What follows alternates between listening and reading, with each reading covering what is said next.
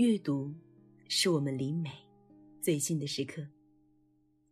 在微信上搜索公众号“上官文露读书会”，关注我们，可以查看节目原文或了解更多关于读书和电影的内容。你们好，我是上官文露读书会的主播小何。如果一个人有一个秘密，他该怎么做呢？我问你：从前有些人心里有了秘密，而且不想被人知道，知道他们会怎么做吗？他们会跑到山上找一棵树，在树上挖一个洞，然后把秘密全说进去，再用泥把洞封上。那秘密会留在树里，没有人知道。这段台词出自香港导演王家卫的电影《花样年华》。这部电影让很多人记住了张曼玉摇曳的旗袍，爱上了日本配乐家梅林茂的缠绵乐音。但不知道你是不是还会记得它的尾声部分？梁朝伟饰演的周慕云对着吴哥窟的树洞说了一段秘密。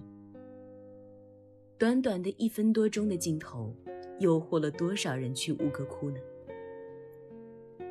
从树洞间窥不见那些秘密，却可以窥见现代人有多少无处安放的心事。心事可以以草封眼，在吴哥窟盘根错节的绞杀树下，或者写在纸上，塞进瓶里，被放逐大海。但如果，你渴望一个答案？沟通成本越来越高，为什么我们还是不能放弃沟通呢？这是一个高喊着服务至上的时代，美容、餐饮、娱乐、文化相关的服务层出不穷。但是那些我们最需要帮助的事情，就像内心的困惑和烦恼，却没有办法得到服务。说到解决烦恼的服务，可能有人会想到日本动漫《银魂》里的万事屋。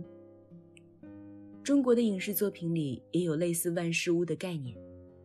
我个人能想到最早的例子是一九八八年上映的根据小说改编的电影《顽主》。在这部电影里，余官、杨仲和马青三位无业青年在北京开了一家三 T 公司。专门替人解难、解闷和受过。二十多年后，一本叫《解忧杂货店》的书横空出世，它的畅销几乎可以说是意料之中的。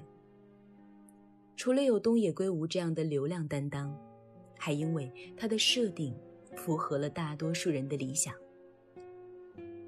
我看到很多人在评价这本书的时候说：“多希望生活里。”真的有这样一间解忧杂货店。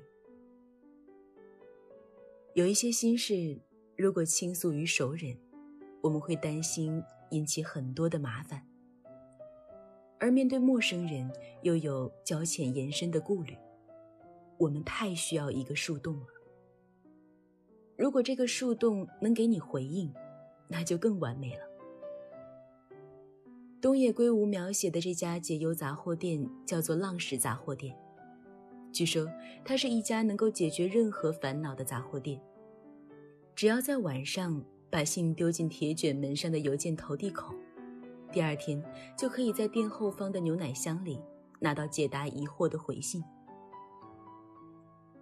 杂货店的老板浪矢雄志说：“不管是捣蛋还是恶作剧，写信给浪矢杂货店的人，和真正为了烦恼而上门的人一样。”他们内心有破洞，重要的东西正从那个破洞渐渐流失。最好的证明就是他们一定会来看牛奶箱，会来拿回信。他们很想知道浪矢爷爷收到自己的信后会怎么回答。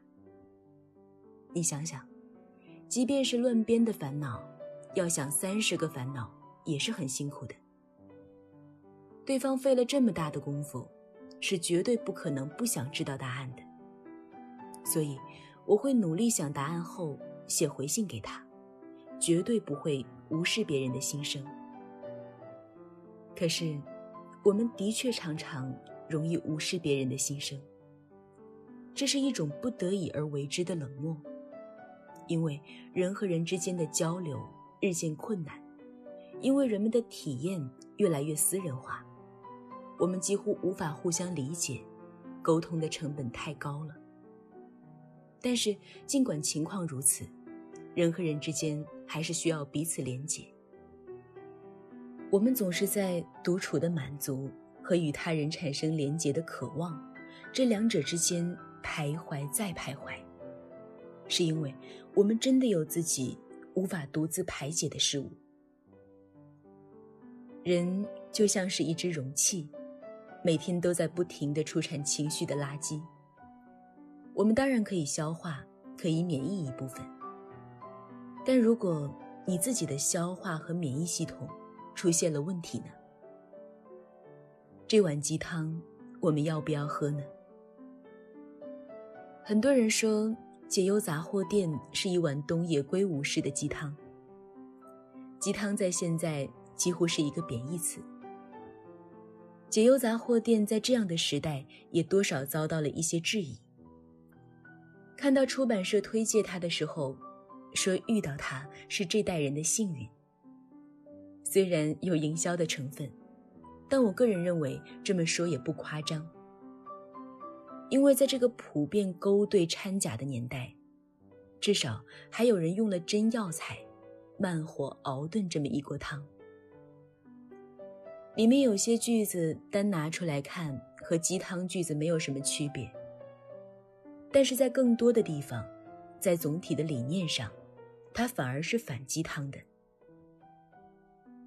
从某种意义上来讲，他反对了他自己。当一个事物能够去反对他自己的时候，他走的就相对深远，相对可靠。虽然这本书的名字叫《解忧杂货店》，这满足了很多人的期望，对吧？那么多人来信，解忧杂货店也确实或多或少带给了他们一些帮助。但是看到最后，他说的其实却是这个世上，并没有解忧杂货店。他没有欺骗你说，你真的可以从别人那里获得答案，别人给你一句话指引，你就能豁然开朗。他持有的观点反而是，解忧杂货店并不存在。就算真的存在，它也一定就是你自己的内心。其实，关于我该怎么做这个问题，大家多少都有这样一个共识：那些问问题的人，往往都知道答案。听过这样一个说法：抛硬币之所以会有效，就是因为你抛出硬币的那一刻，那个你原本就倾向的答案。会在心里突然出现。当然，这个原因就是，答案不在别处，它就在你自己的心里。就像解忧杂货店的店主说的：“这么多年资讯性看下来，让我逐渐明白一件事儿。很多时候，咨询的人心里已经有了答案，来咨询只是想确认自己的决定是对的。”所以，有些人读过回信之后，会再次写信过来。大概就是因为回答的内容和他的想法不一样。就像书里的第一章里，一个叫月兔的年轻女人，三番五次来信咨询，最后却没有接受来信的建议。尽管得到了非常具体的回答，她还是按照了自己的想法做。原因就很显然了，因为人们在问出问题的时候，自己心里已经有了答案。再去问别人，他只是希望受到认可，他希望有人能告诉他，他是对的，让他可以再坚定些。遇到问题的时候，除了自身的判断和化解，学会从别人那里获取力量。